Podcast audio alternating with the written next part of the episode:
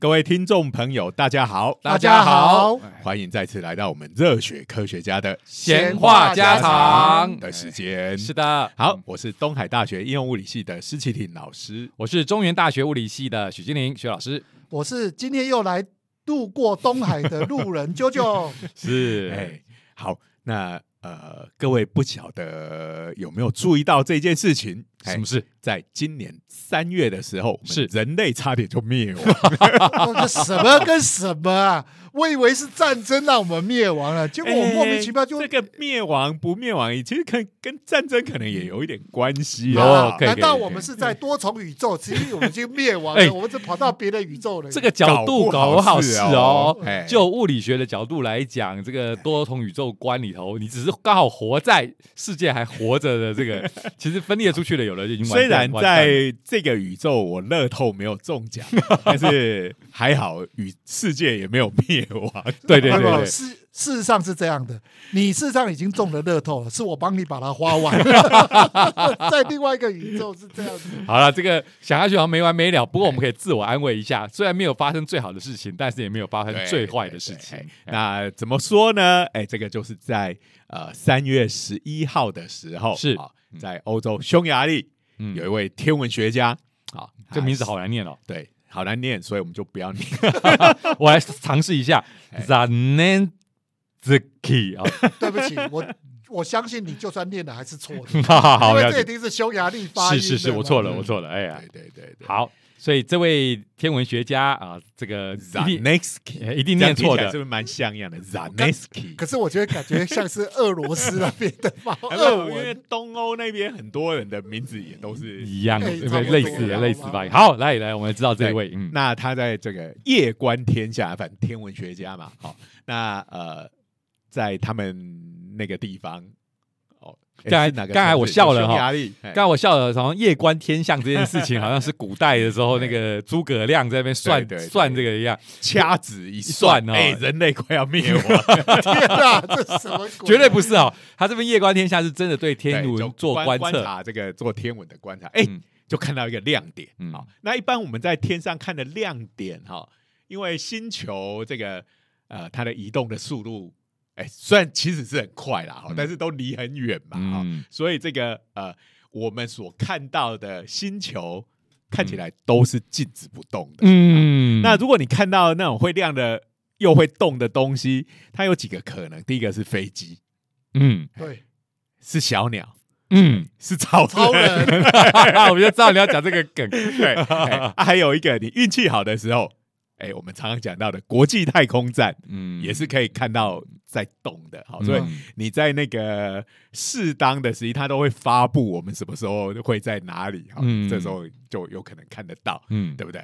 对，没错。那如果是保洁，他看到的是优福了，这也有可能，对。那但是他排除了这些因素之外，他说：“哎，这是一个天体，是一个星体。”好，哎哎，但是它又动得很快，动得很快，通常一般来讲就是离我们还蛮蛮近的。对，那他就注意到这些这件事情，然后赶快分析一下这到底什么东西。嗯，哎，是一颗急速向地球接近中的小行星，听起来就是就就就就就就就就就就，长官，你不能随便把最近某个这个。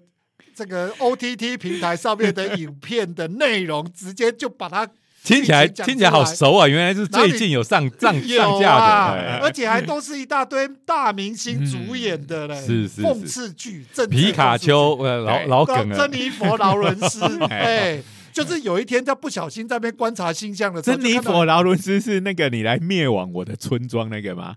你呢？不是，那是。珍妮佛罗培兹，对不起，这些有有一阵子就忘记了，不是就说，哎什么哎，Coin Master 嘛，那个那个手游。对，等一下，你们刚刚为了避免夜配哈，都连这种平台的名字都不能讲，你现在连连这个 App 游戏 App 都讲出来了。可是我刚才讲的珍妮佛呢，就是演饥饿游戏的那一个啊，拿弓箭在那边射箭手。对，好啦，反正就是一堆。这个大明星演了一部卫星撞地球的故事就对了。对哎，然后这个呢，他们就发现糟糕了，这一颗星球即将要撞，呃，这个陨石快要撞到地球，地球就快毁灭了，而且地球只剩下了四十八小时，两天就要 game over 了。然后这个科学家当然要告诉人类赶快来应变啊，就没想到他不断的向政府求助，就政府只忙着他们公关呐、只忙着他们选举能不能选得上，全部就把他们晾在旁边。两天呐，哎，嗯，这个真的是哈，这个彗星撞地球真的是一个超级古典的题目。如果不讲现在这件作品，我年轻的时候，刚才讲一下，我年轻的时候 啊，有那个什么世界末日，布鲁斯威利那个。嘛，对对对哎，对，还有一个哎没有变胖的布鲁斯威利是彗星撞地球，不是哦我那个世界是末世界末日。世界末日。世界末日。哎讲。到布鲁斯威利，最近有他的消息哈，这个嗯。让人有一点是不是他退休了？对，就是说因为他得了失失语症他是啊失语症。失失语症，哦，哎。对对对，不过还是也是一代巨星嘛，哈，对对。对对，所以他他们通常这种一代巨星都有个呃共同的趋势吗？就是都会演了一大不是演了一大堆畅销的片子之后，接下去会接一大堆大烂片。尼可拉斯凯奇，我就晓得你要哎呀这个讲他，最近有很多关于尼可，不知道为什么大家突然开始讨论尼可拉斯凯，没有他有本来大家讨论，因为他最近有新哎片，而且最重要的一个是说，他出来说，其实我已经没有欠人家钱，对我的债已经还这个是 因为这部电影他在里面就是演尼可拉斯凯奇，就是演尼可拉斯凯奇。哦，然后就是演他得了一大堆奖，他成为大明星，欠了一大堆钱，然后呢，他为了钱只好去接受经纪人帮他安排的一个毒枭，这个花一百万美金只是想见他一面，嗯，结果没想到他就要去见这个毒枭的这个影迷的时候。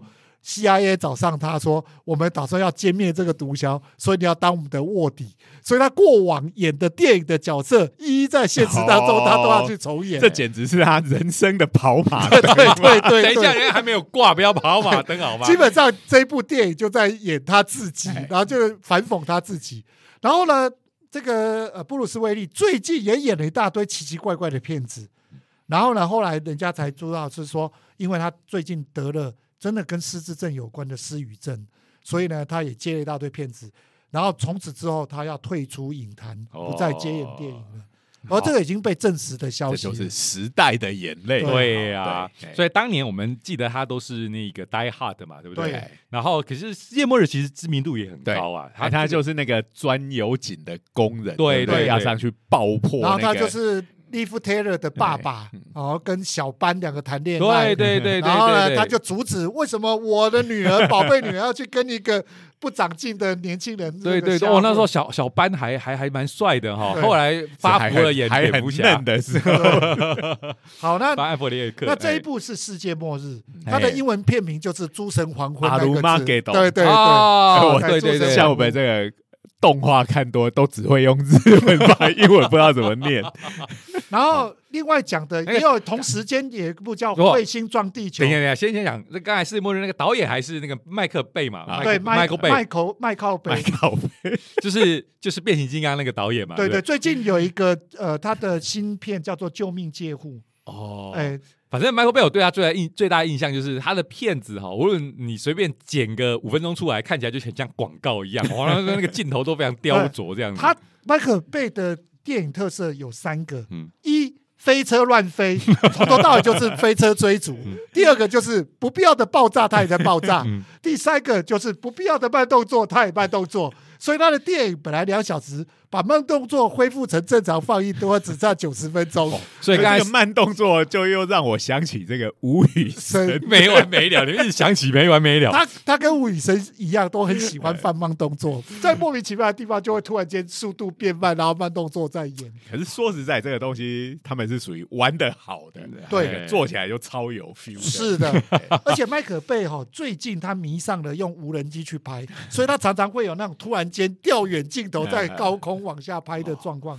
所以以前很难嘛，那现在很容嗯，易，对对他就对对对很喜欢，用没错没错，以前得用直升机，现在用无人机就可以拍了哈。不过麦可贝是一一一代导演哦，他当时也还没。挂啦，这是还在持续当中啦。对，好像讲了一部盖棺论 盖棺论定一样。他在持续的拍片哦。哎那他的确呃很有嗅觉，嗯对这种世界末日这种呃这种氛围的剧情跟那种题材，他很喜，欢。对不过其实这样子的题材，其实一定会引起人的关对心嘛。刚才讲也都会担心这件事情。对，刚才讲了，除了这部以外，还有另外一部嘛，也是同时嘛，彗星彗星撞地球撞地球。你看哎片名多直白然啊 跟飞机上有上有蛇一样 直白。虽然这一部呃卡斯没有到那么多，但是也有一个尼可基曼，所以这一部其实也没有啊，那个那个总统是不是还是那个只会演黑人的？弗利曼，摩根弗里曼，对不起哦，这个本节目充满了各种这种呃电影白痴的偏见。嗯哎，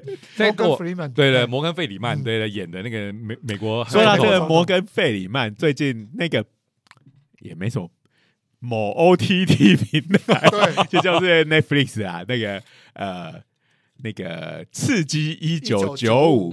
嗯，哎，抱歉，各位听到的时候已经它已经下架了，三月三十一号这这个还下在架。我一定看过了，这是他的对对经典片，对对就是在那个呃这个 IMDB 里头嗯排名第一的嘛，对对，大家满意度最高的作品。好了，Anyway，所以我们只要讲说。你看嘛，这个东西已经是在当年这个二十几年前就拍出拍出来的作品嘛，对不对？对那个 Michael Bay 连晓得，哎，这个彗星上面没办法玩飞车，可是还是拍了这个片子、哦，可见这个片子有可以取代飞车的刺激性嘛，就是彗星撞地球，开玩笑，真的就是符合它的片名“世界会末日。对，”，所以一它直一直是热虽然没有飞车，但是有飞那个太太空梭在那边钻 对啊流星雨，还有点像对还是有点像。好了，那姑且不论好莱坞电影，其实我们动漫宅也很喜欢讲卫星彗星撞地球。嗯你是不是要猜到了？我要讲钢弹，不是，我不是要讲钢弹，我要讲的是《美少女战士》第一部电影版。厉害了吧？厉害！我猜到你，就是因为猜到观众一定会猜你讲钢弹，所以你就故意讲了另外的。没错。好啦，我们都知道《美少女战士》里头哈，其实这个第一它第一第一个电影版就是拍卫卫星撞地球，当然拯救的方法你当然就是还要靠月光仙子，真实世界做不到没？你你刚第一句讲，大家都知道，我们相信不知道没有大家都知 只有你在这，啊，谢谢美，少女战士宅才会知道。谢谢你们的吐。槽，谢谢你们的吐槽。好了如果，你讲到这一个哦，我要讲到科幻的题材哦，你记得星野之圈有一部叫《陨月》这一部的的电影，就是月亮突然间不见了，对吧？好像有，哎它漫其实这件是漫画了，对漫画哎对。对对对，然后最近有一部电影叫《月球陨落》，因为嗯。其其实故事题材都很接近。嗯。也就是说，其实我们对太空这一件事情哦，彗星撞地球哦，星球不断的突然间有一个突然间消灭，我们对这样的题材的想象，其实到现在都对。都没有中其实就是呃，我们可以想象人类要灭亡有嗯什么可能性嘛？嗯。好、那你说呃，比如说是战争啊，或者是病毒啊嗯等等，这种东西，我们总是觉得，哎，其实人类是有机会，有可能可以来阻止这件事情，对不对嗯？好啊，但是如果有一颗巨大的彗星或小行星撞到地球，这个以现在的科技来讲，其实是很难，还是很难的。哎，其实其实就是你的直觉嘛，这是嗯这是一个多大的规模的彗星撞撞下来，然后我们得怎么阻止？我们先来看一下哦，这个如果是世界末日，它是上飞上去，哎，这是够大颗吧？也是绝对够大颗，然后飞上去，然后太空梭在上面安炸弹嘛，所以才说要钻油井的这些工人嘛。虽然我觉得这个实在是很牵强啦，居然跟我讲说，为了要在这个彗星上面撞炸弹，所以你需要一堆钻工人，然后钻这些工人，你要训练他。变成太空人，我想反过来应该比较容易一点点啦。然后太空人都是超厉害的哈。好，Anyway，姑且不论我这个吐槽，那如果是像刚才没有讲的钢弹，钢弹其实是就是，哎，只是一颗石头，看我用新钢弹把它推出去，没 有没有。钢弹就把它推出去了。我不过我要讲哦，在电影的处理方式也有几派哦。嗯我们讲坦白话，彗星撞地球没救的状态底下，到底会怎么做？当然有的像世界末日，我们就派专有小这个小组嗯直接去埋核弹，看能不能把这个炸这个陨石炸碎，那另外有人的做法就是完全不管，因为来不及了嘛，世界末日了，所以就会有几派的做法。之前有一部电影叫《天劫倒数》，哎，也在不久前，就去年的电影而已。那一部讲讲的也是来不及了，怎么办呢？政府刚好就把一些人类要把它留留一个种子留下来，把一些重要的人才、各式各样的人才聚集在一个很安全的地方，希望他们能够躲过这浩劫。等到这浩劫过去之后，看他能不能打开，那重新回到地面，再来重建。这个新世纪的这个以亚当跟夏娃，这个政府的处理方式其实也有有几派啊。那刚才讲的《Don't Look Up》这一部电影，东别往上看，它讲的就是一个更夸张的讽刺。政府是完全无为而治，而且更荒谬的，当做不当一回事，不管那一颗。你套用现在的流行语就是躺平就对了。对，然后其实也在暗讽一件事情，就是现在所谓的专业都不尊重科学专业，然后都在滥用科学。不过刚才啾啾你说四十八小时，我总觉得他好像四十八小时是演不完这样的剧情的，你是不是记错了？他故事是这样子。他是真正的，他封公公布出去的时候，就只剩下这一个短暂的时间了。哦，那之前他发现的时候，其实还有还蛮久的时间，是让全世界的人知道只剩下四十八个。这个跟我们今天要讲的这个也有某个程度的接近啊！哈，他这位匈牙利的天文学家发现之后，他当然就要往上呈报。嗯，那这个是 NASA 有一个这个机构。叫做这个小行星观察的这样子的的中心啊，哎，叫做哎什么？是 small 还是 minor？minor，minor，minor planet center。好，那这个就是等于是专门在监控地球附近的这些小行星的动态。嗯，他就往上呈报，然后在他发现往上报之后，过了一个小时。欧洲太空总署就发布这个新闻了啊，有一颗小行星正在向地球接近中，距离我们大概剩五万公里。哇哇，很近呢，很近呢。以这个然后宇宙即将在一个小时后撞到地球，所以比你 哇比你四十八小时还短，撞击的几率是百分之百。那个其实用白话文哈，就是它就会撞上地球，但是呢，我们科学家就要这样讲。撞砸撞击几率 百分之百，我听起来是。不过我要讲一下《Don't Look Up》里面也是告诉你撞击几率百分之百。对啊，这样听起来就是专业哈。对，而且呢，还有我看这个这个这个发布，还有一个叫这颗小行星哦，命名为二零二二。一 B 五，这个要立刻忙着命名，这个有一种 有一种趣味，你知道吗？有时候我们在看一些电影作品，在讽刺这个这些机构的运作的时候，首先第一件事情，对对对，拿出命名。如果这是日本演日本的话，就会磨墨新狗机啦，我记得就有这个，他们要这个。这个什么对策总部对对对对对，到底要叫什么名字？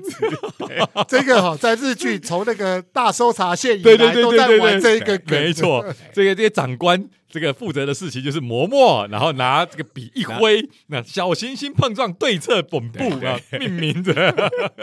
最重要的想出一个能够完全理解这整个的状况。不过他这个命名，他这个二零二二当然就是今年，是是是。然后他那个五是什么意思呢？这个五是有它的意义的，就是说这是人类史上第五颗有会撞到地球的天体。而且我们在它撞到前，我们就看到它，这是有史以来第五颗。没有 没有，我关心的不是只有五颗，那过去四颗我们怎么活下来的？其实其实就是这样，就为什么我们现在还活着在这边啊？因为这个没有很大颗啦。哦，那个呃，它的直径大概是这个几公尺这样子，三公尺左右这样的大小。那叫三公三公尺？哎，行星。定义你还记不记得什么叫行星？呃，在运动有遵循的一一定的轨道运运动的星体是吗？那我问你，月球算不算行星？呃，算，它是卫星。来来来，当掉它是卫星，它是卫星。我比你讲的简单太多了。绕着太阳的就叫行星哦。绕着行星的就叫卫星，就这样。好，对啊，那当然我们现在是八大行星嘛，以前九大行星，那其实它就是把行星又分成什么就是大行星，然后嗯矮行星，然后剩下更小的就小行星嘛。嗯所以它虽然只有三公尺，可是人家的地位可是行星的的地位，因为它的轨道绕着是绕着太太阳的。OK 哎对对对。哦，那它的远日点大概在木星，差不多木星的轨道左右；近日点就差不多在地球的轨道左右，这样子。嗯哎，就是呃，它是椭圆形的，嗯哎然后就在三月二十一号的，哎，三月十一号的时候就撞上。它明明就是走的高高兴兴的一颗小行星，然后呢，就就刚好就是命中注定，它的轨道就是在这一天刚好跟我们地球的对，轨刚好道。交叉，其实这几率是超低的嘛。对对，对但是宇宙中这样，你可以想象，我们说小行星其实就是一些小石头嘛。嗯好，那这颗石头还算大颗，因为有三公尺。哎，以我们人类的尺度来讲，也蛮大大一颗的。好对啊，其实应该这样讲，我们这个星体撞到地球，最常联想到的不就是流星吗？对啊对不对？哎流星很常见嘛，对不对？可是流星大部分都是烧掉掉的，就是因为它很小嘛。而且就是说，因为它很小，那你说为什么到现在才第五颗而已嗯？好，因为大颗的我们比较容易从很远的地方就看到。嗯，好，因为它它的体积大嘛，好，那我们知道这些小行星它是不会自己发光的，它一定是还是靠反射光。那反射光它当然它的表面积越大，但反射光也会多，我们就比较容易看到。好嗯，那大颗的我们容易看到，但是它没有撞到地球啊，开什么玩笑？撞到我们就早就世界末日了，对不对？好，所以呃，大颗的我们远远看得到，但是它没有撞到地球。很多都是没然后到地球。小颗的，嗯，就是它，我们看到它的时候，它已经是流星的状态了。哎，因为小颗的话，它不发光，然后它的反射的光又非常的微弱，嗯哦，然后到靠近的时候，速度其实已经都超快的了，所以刚刚讲嘛不容易看到。你要必须在那个一小时内的窗口及时看到啊。你看到窗口就只有这样子而已。你你那时候不刚好刚好那个望远镜扫到那个区域，搞不好就看没看到了。对对对，所以刚才那个五哈，千万不要把它理解成是人类历历史上的第五颗，不是，是刚好被我们看到的。到，对第哎五颗，对，因为你在有这种比较高性能的望远镜之前啊、其实有像那个什么，诶，二十世纪初不是有个什么通古斯大大爆炸炸嘛？嗯那个就是一颗比较大颗的，嗯那个是有撞到。嗯那如果是有那么大颗的的话，应该是有机会我们在它撞到之前就可以看得到对只是那时候可能刚好有几百公尺哦、对，可是那时候我们刚好就没那那个观测技术，或者是没看到那个。那我可不可以请问一下，我们这一次是第五颗，那前面的四颗有哪一颗是在还没撞到地球，在地球的天空里面就分成两颗的？哎、其实大部分都是这样，像这一颗也是这样子啊、那为什么没有你大家你你要讲那个你的名字啊，对不对？这故事怎么都没有发对，生？因为都因为都比那个小颗，都比那个小颗。因为我们没有遇到那样的女主角啊，哦，原来你没有遇过巫女就是了。就是就是因为我们都没有喝口角酒造成的。好了，我要照理所以要讲，搞不好的前名字这个四颗有其中一颗就是那一颗，哦哎，难只是怪。大家掩盖了这个这个这个消息。所以基本上，美国总统已经换梅丽史翠普当了吗？哎，那应该是日本首相。因为那个东路克 up 就是梅丽史翠普只关心他的选情。对啊，但是你刚刚讲你的名字，那是发生在日本的，那跟美国总统有什么关系？没有啦，我是首相会出来提字。原来全世界的首相都一样，总统都一样。好了，所以刚才讲到了这一个大小其实是一个关键嘛，它大概三公尺，所以撞击的威力。哎，有估出来。哎，大概是就是我们通常都喜欢用黄色炸药，对虽然前一阵子我们还在吐槽 黄色炸药超弱的，对对对，如果你真的是能量来转换，还不如我吃的猪油哈。不过那个是单纯的，就是用能量转化的概念。可是因为黄色炸药可以迅速的，就是氧在瞬间瞬间把那个能量放出来，所以它是有用的炸药哈。那大概是三千三千吨。吨，，哇，这很厉害了，三千吨很很厉害啊，嗯。对啊，那个丢到广岛的原子弹大概是一万六千吨这样的等级，好，所以呃，你看那个是毁掉一整个都市嘛，哎对对。对，那虽然大概是它的五分之一嘛，对不对？所以现在有所谓的战术核弹，嗯。比较小颗的，嗯。好，那呃，所以差不多是那样子的等级。就战术核弹就是不是打击一个都市，可是要毁掉你一个部队，轻而易举的概念。哎，一个师在那边的话，你一个核弹下去就就挂掉了。所以这个是很可怕的威力啊。不过当然要吐槽了，没事的样子。对啊，打到哪里去了？哎，打到哪里去了？他那个呃，其实撞击的地点是有算出来的哈，就是在冰岛的北边哈，所以是在北欧那一带好。冰岛没人管，几百公里的地方，冰岛没人管嘛，只是刚好没有打在冰岛上。可是我们讲说这个呃，而且它是掉进海里嘛，所以就当然相对来讲影响就没没那么大。而且呃，因为它落下来的时候，因为陨石嘛，那个表面凹凸不平，对不对？嗯，然后里头可能也有一些空隙。那通常这样子的东西掉进。大气圈的时候，空气就会跑进去，对不对？嗯。然后随着它一直往下掉，因为那个摩擦声的，大家都知道嘛。嗯。好，那个你有看《钢弹》的吗？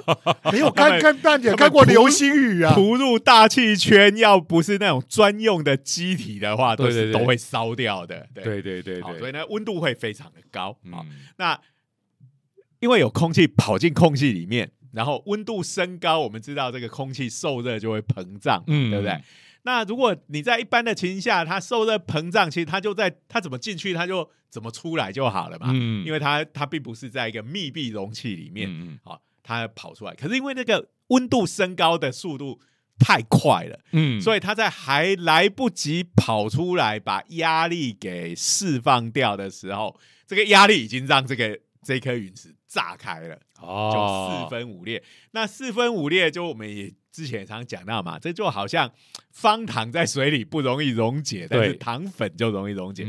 你变成小碎片之后，它的跟空气的接触面积就增加了，好，所以它单位时间受到的热就更多，所以就可以把它烧充分的烧掉。这也就是为什么我们要找那个专有工人 上去炸那个炸那颗小行星，因为炸碎之后。它的那个呃，就烧掉的部分会变多，而且它本来是一整颗砰，嗯，在同一个时间撞下来。那我们算一下那个呃力，对不对？力是不是是这个动量除以那个时间嘛？对不对？啊，因为它是同时撞到，那个时间就很短嘛，所以是它的能量是一口气全部释释放出来。对，那你炸碎之后，它碎片有大有小，所以那个它。落到地面的时间就有先有后嘛，啊，当然每一块撞到都会有一些影响，但是它它所造成的损伤会比一整块掉下来砸下去要来的轻微很多。所以我们好在没事哦。但是如果真的是原来的直径如果没有做变化，那就是很可怕。好在如果说它真的整颗这样下来，哎，就是一颗核一颗小型核弹。好，那我们说为什么人类差点就灭亡了呢？就是它掉进海里嘛，啊，万一它没破掉，然后比如说是掉在克里姆林宫对呀，那这个普丁正在神经紧张的时候，我靠，有人砸我们核弹，砸我核弹，来全俄罗斯的核弹通通给我放出去。其实冷战的时候，我们常常就有这种这种紧张，就是说，对，冷战的时候他们为什么要设热线电话？就是因为叫做不小心核弹是你丢的好，不是呢？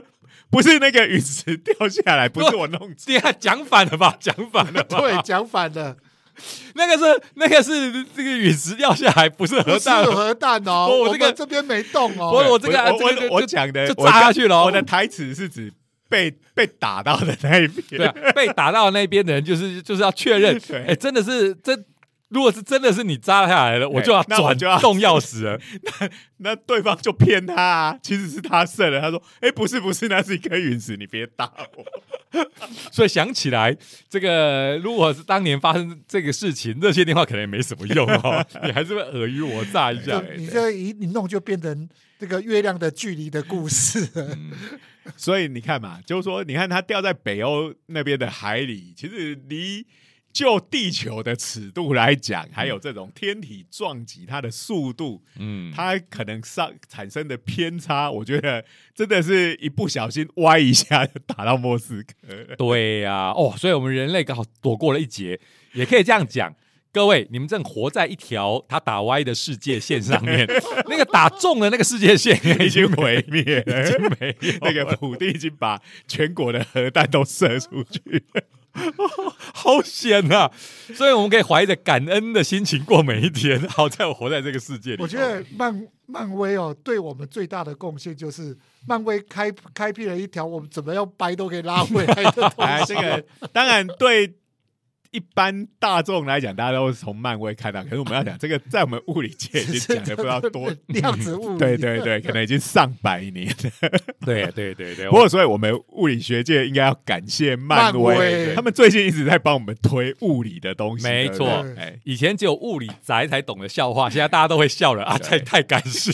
其实不是哎，现在所有的影视圈都在帮你们。你看那个东陆哥吧，还是在讲科学啊，天文物理在那边都又跑出来了。好。不过呢，随着就一定会有人吐槽，世界上养了这么多科学家是干什么吃的啊？这个陨石掉下来，居然一点作为都没有啊！你看都已经通报了，哦那结果只会命名，然后跟你讲说几率百分之百本部，然后说几率百分之百，你就觉得这些科学家啥事都不做，哎，然后我们世界赌在一件事情，就是他们。是打歪了，没有刚好打中了莫斯科。当然，如果直接把普京打死也没事啊，就怕打歪了，普京就按下刚好带个要歪不歪的。对对对对，所以你可以想，再怎么样想，我们科学家总得想办法吧。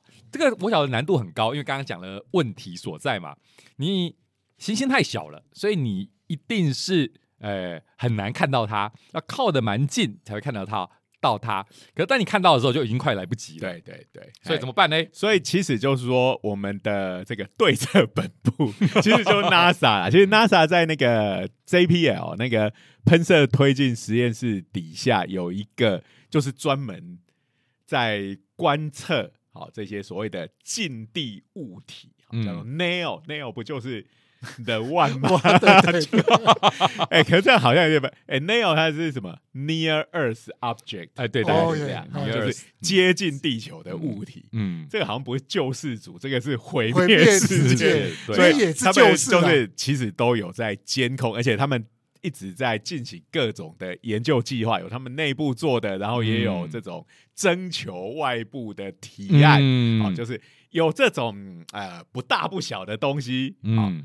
你说太大颗，第一个它可能就是完全没救嘛，就是或者就是要用哎什么真的要弄核弹还是什么东西的，嗯，好，那那个是一种好，它的处理的方式跟那种靠的比较近的，好，然后我们可能看到的时候已经很近，但是它相对来讲它就比较没那么大颗，嗯，这种跟那个会那个世界末日那一种应该是完全不同的。处置方式，嗯，那所以他们有进行很多的这样研究。哎，其实每年的四月，说起来又今年的也快到了，嗯，他们还会办一个那个这个行星防御会议，哇，听起来超酷的，对对对。那行星防御会议是干什么的呢？他就会假想一个状态，哈，他会告诉你，哎，有一颗小行星。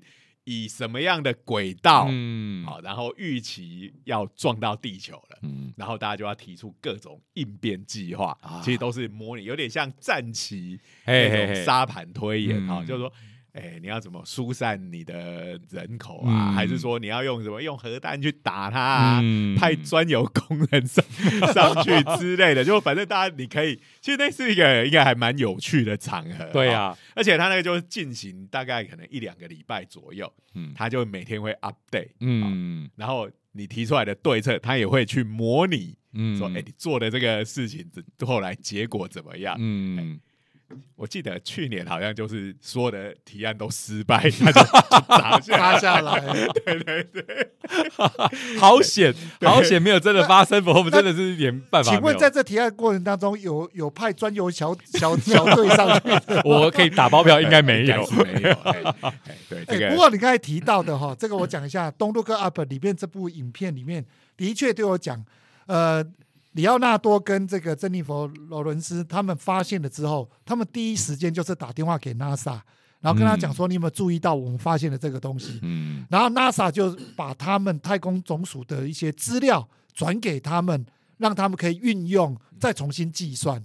然后重新计算之后，他发现待机断掉啊就，嗯那真的是哎，因为他们重复的验算发现就是了。嗯然后太空总署那时候因为正在忙，反正他一你知道吗？这种讽刺电影就在讲，又为了一些小事在忙，就说因为我在忙这个，对，我其没时间管理这个，没时间去处理这个行星掉到地球上这种小事。对，所以他们只好去拜托他们认识的这个军人，然后透过一层一层的军事管道，一直放到他们的国防部，国防部才觉得待机多掉，才会告诉总统。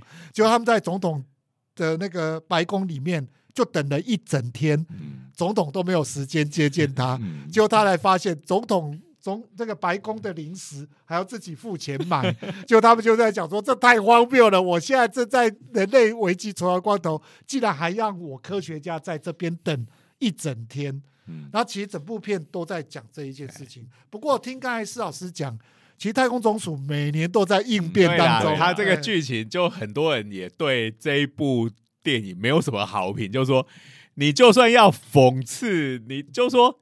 你这简直已经不是讽刺了，你是在丑化哇这对这个所有的其他的科学界跟嗯政治界，政治界再怎么脑满肠肥，也绝对不会不把这个东西当一回事。没错，没有这个讲个最近的例子，就是那个乌克兰总统嘛，对不对？之前大家不都非常瞧不起他嘛？对，哦，好，这是另另外一个 另外一个题题目。好，来，所以来，所以刚才讲到了嘛，NASA 都一直在做事嘛，所以今年来来来有个计划，我们其实是要讲说，呃，今年提的计划里头有一个这个可以值得一聊的，来来来，嘿，对，这个是呃，叫做它名字也取得蛮厉害的，好、叫做拍这个 Terminal 呃 Planet De- Defense 哎呀这呀，样子的系统。所以他们是真的要派专有小队上去了吗？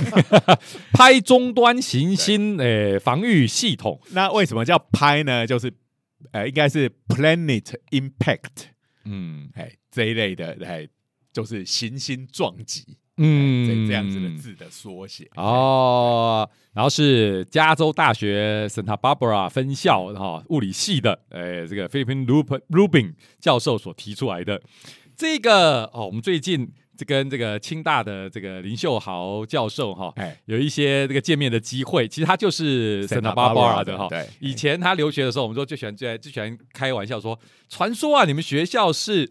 会有比基尼，对啊对对对，穿着比基尼的这个学女学女生在课堂上上课的，因为旁边就是海滩啊。海对啊，是塔爸爸最有名就是它美丽的海滩、对啊，在它是加州啊它是它是在美国里头为数不多有海滩的、啊的的大学，所以大家都这样传说。我一直不晓得这是都市传说呢还是真的，就好像我在波士顿留学，很多人都说你在波士顿啊哈，撒点面包哦，那个龙虾就会跑上来，你 就可以抓回家吃，那是骗人的哈，没这回事。不过听起来比起这个波士顿的龙虾传说，这个有比基尼泳装的女学生听起来合理多了。拜托，我那时候在费城念书，嗯然后那时候刚好一部电影叫《费城》，嗯，然后没遇到我说哎费城艾滋病很多，他以为费城病是个艾滋哎病、那不是还有一个叫做费城实验？对啊，不过费 你城们会不会整个学校人突然都不见？费城实验比较老的，这个只有阿宅才会讲。没错另外会关心费城实验，大概只有保洁。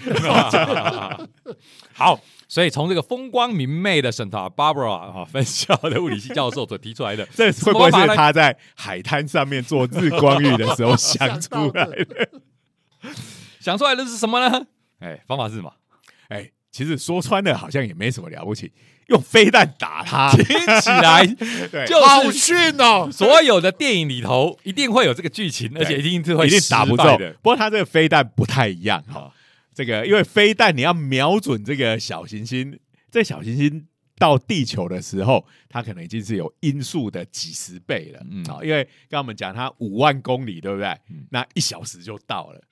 所以这速度超快的哈，那当然，所以它这个飞弹呢，其实用的就我们刚刚讲这个这一颗流星是怎么爆掉的嘛？嗯嗯，其实它只要钻出一些小洞，嗯，然后或者可以直接把它打碎就可以了。是啊是啊，那它这个就是这个飞弹射上去，它里面装的上面装了大概一百根铁钉这样子的东西，就长长的棍子，然后头尖尖的。这个哦，我们讲说铁钉哦，这个就老师就一副头痛的样子，觉得太逊了哦，这样太铁钉逊了，听听起来就不好炫，那我们要不炫，对不对？讲穿甲弹，不要不要，我觉得还是麦可贝直接把他的剧本拿去投。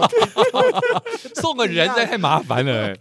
对，不过我们可以知道，在军事上面，这种刚才讲铁钉其实就是就是穿甲就是弹。穿甲弹嘛，穿甲穿哎甲弹头嘛，对不对？哎？你根本根本不需要里头装火药，嗯。你只要是质量，对。而且是密度够大而且因为它对，尤其是对方的速度非常快吧是，那是相对速度就很高了，哎，是是。然后它这个散开之后，这个这个铁钉呢 就会排成一个像十乘十的这样子的方阵，嗯，嗯，那这当然是这个为了提高命中率嘛，是是散弹枪的概念。就等于是散弹，散散可是散弹打鸟听起来有点是，可是我跟你讲散弹枪的概念，这对我来讲的感觉哦，这整个电影的规格本来从世界末日这种 世纪末的这种电影的规格，变成现在比有点像捍卫捍卫捍卫任务，奇洛里维那欸个是没错啊，因为你世界末日那个要对付的是那种可能十公里左右的那么巨大的陨石。嗯哈，就是上一次我们人为人类为什么会这么关心这个问题？人之前的地球的霸主是谁？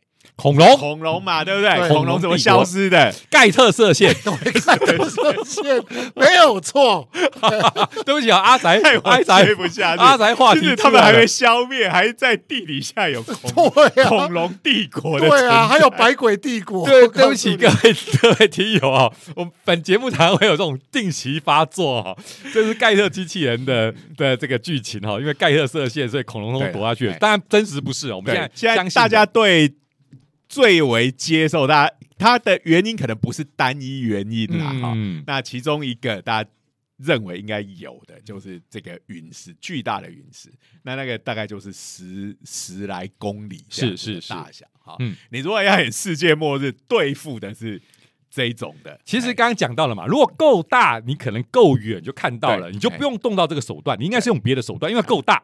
所以这个的话，目标就跟军事上面一样，嗯。你是怎么样的目标，你就用最适合的打击方法。对于这个现在这个心理，它是概念是，它因为不够大，所以你不会很远看到。可是当你看到的时候，它就已经够近了，对，但是它不会很大，所以你用这样子的对策来对付，而且够快，而且技术上面是可行的对，立刻就可以做，哎对不对？还要还要训练专油工人，它一小时就到了，你要你要怎么训练？所以说这不用嘛，所以专油工人这个是用在那很大的还很远嘛那，就电影而言，你看嘛，世界末日这样的电影可以成立，捍卫任务这样的电影也可以成立，而且也是很好看嘛，对不对对？好，对嘛？你只要拍出 Santa Barbara 分校的美女哈然，后穿比基尼上课，对对，然后跟教授讨论这个，岂不是跟世界末日以后，OK，小班跟那个谁啊？那个伊夫泰勒吗？还是对，利弗哎泰那个对 那一幕啊，两个人躺在那边，然后那边玩饼干，哦，都可以对对，他 就买单哎，了。突然发现你这一个电影应该也要麦克贝来导导演的，就会有你该演的剧情了。然后就是一边在那边玩饼干，突然就。背景音音乐都没有了，变成慢动慢动作。然后天上那个陨石就一直靠近，对，然后还会拉远，有没有？然后这时候就这个旁边广场鸽子就飞起来，起来，然后有爆炸，哎对。鸽子飞起来真是无语。神。对了，然后立刻飞车，OK，去冲飞车就冲出来，哎，冲去 NASA 跟他讲，现在就是要开启动这个装置了。然后 NASA 就说：“你等一等，我要先来写个对策本部的。靠，你这是日本也有投资这部电影吗？为什么会这样子？啊，这个片子已经变不知道怎么样的一个风貌了。所以呃，我要讲，最近本来美国片就很喜欢加入日本元素搞不好对这一个也是他特有的。我跟你讲，好，好，所以刚才其实讲到一个概念嘛，就是够快的反应，所以装置非常的简单。对，而且呢，其实，在宇宙中讨论这种问题的时候，其实都有一个东西很很容易用，就是你的速度其实不用快，因为对。对方的速度一定对是够快了够快了。对，所以主要是你要在哪个地方拦截到它嘛，嗯。所以你当然也不能太慢嘛。嗯。哦，所以就是在大气圈，比如说大气圈的上半部，你只要拦截到嗯。有几根铁钉有打中，那是，如果直接打碎，那当然就是就是呃这个万万岁了嘛。是是是。那不然的话，打出一些裂缝来，嗯。那是不是也是可以让空气跑进去，然后嗯让它直接从内部把它爆开。炸裂，然后变成很多小碎片，就刚刚讲的嘛，可以在大气层中烧掉。好在有大气层，大气层你只要够碎，的，到了大气层超赞的，对不对？对呀、在大气层就烧掉了哈。这让我想起来，就是说这个打碎这件事情哦，在讨论我们这种星体规模的时候非常好用，因为大气层会把这些东西烧掉。在真实世界哈，常讲的最常吐槽就是。这个武士刀砍子弹这件事情一点也不合理哈！你把武士刀这些拿出来，这当然是动漫化世界哈，对比如说这个鲁邦三世里头的这个这个斩铁剑，一刀把子弹劈成两半，不要忘了，它两半还是以同样的速度飞过来。你本来身上是一个洞的，变成两个，你 一刀劈下去，分成两个，变成两个洞在身上，有比较好吗？所以比较合理的做法应该是 应该是要用那个剑的本体把子弹弹歪，对可能还比较有用一点。可是武士刀的侧面可能都蛮脆弱的，不断掉也可以把那个子弹给弹开。反正只要给他一个力道就可以了嘛，让他偏离他原来的轨道。啊、所以削铁奴隶没什么好处哈，在真实世界削太过锋利的话，嗯等于你是把它切，就是你切开的时候，它根本两个是不会分开的。对没关系，只要分成两个就可以演你的名字了。啊 好好好，这个又回到阿仔梗了哈。哎，所以这个概念听起来很合理哈。那 NASA 怎么样反应呢哎？NASA 那这个是，其实这是属于这个 NASA 对外征求计划的一个。嗯那这个是属于有入选的那一个，哦所以等于是在做这个早期研究。哎，而且这个东西其实就是说概念上，我觉得你只要跟美军合作，这个一定秒做嘛，对不对？对啊应该蛮容易就开玩笑，就做起来。现在是在所谓的 Phase One 啦，哈、嗯 p h a s e One 这个初期的研究。嗯那当然，重点我觉得最困难的还是就是说，一个以音速几十倍的东西过来，你要能够要打得到才有用啦。好、对，那不好它可。能不只是每一颗都是这种阵列，你可能一次来就来卡射个几十颗上去，，对，然后再全部爆天女散花，像在放烟火一样。对变成一个一个网状的攻攻击。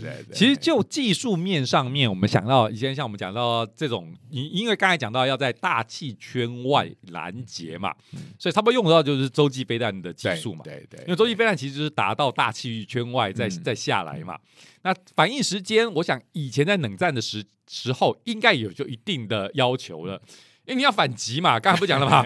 普京跟你打热线电话的时候，你看不对，你要赶快先按啊。对电话那个按钮还没按完，飞弹已经到了。对啦，所以反应时间本来在冷战时间就是一个重要的因素，因为你你越早把对方炸成废墟，你就可以呃不会担心对方的飞弹飞过来。下一波就会变弱。对啊、所以反应时间应该也就是那那因为现在这种各种的反飞弹系统也越来越进步了，嗯好、所以这个呃，或许这样做是真的是做得到的。嗯啊，这个可能就是你那些铁钉不能做太大只哈，啊，不然那个射它射上去它还会掉下来，不过以铁的这种状态，应该燃烧的会比石头要也可能是就就烧掉了。嘿，对啊因为它是属于因为它细细的，所以这个表面积其实是蛮大的。